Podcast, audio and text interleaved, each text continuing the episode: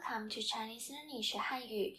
If you're new here, remember to subscribe to this channel to learn Chinese with me.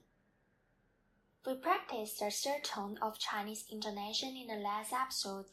There are 马、狗、虎. Today we'll move on to the fourth intonation of Chinese sounds. You listen to my pronunciation to feel the pronunciation first and try to pronounce the intonation with me.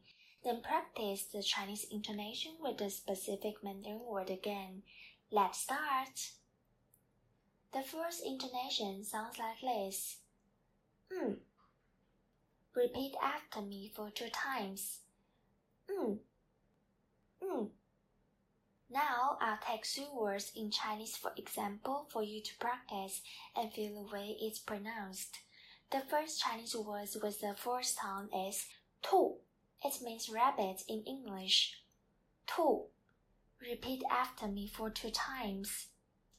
Two, two, two. Your turn. Again, two, two, two.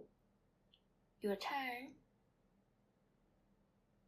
Excellent. The second Chinese word with the first sound is yao.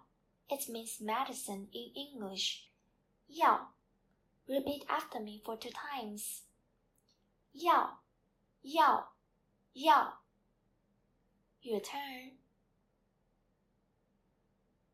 Again. Yao, yao, yao. Your turn. Wonderful. The third Chinese word with the first sound is cool. It means cool in English. Cool. Repeat after me for two times. Cool, cool, cool. Your turn. Again. Cool, cool, cool. Your turn. Exceptional. Thank you for joining in this episode. In next episode, we will practice the fifth tone of Chinese. Alright, if you have any questions about this podcast or you have any thoughts on this podcast, feel free to leave your comment below. See you soon in the next class. Bye bye.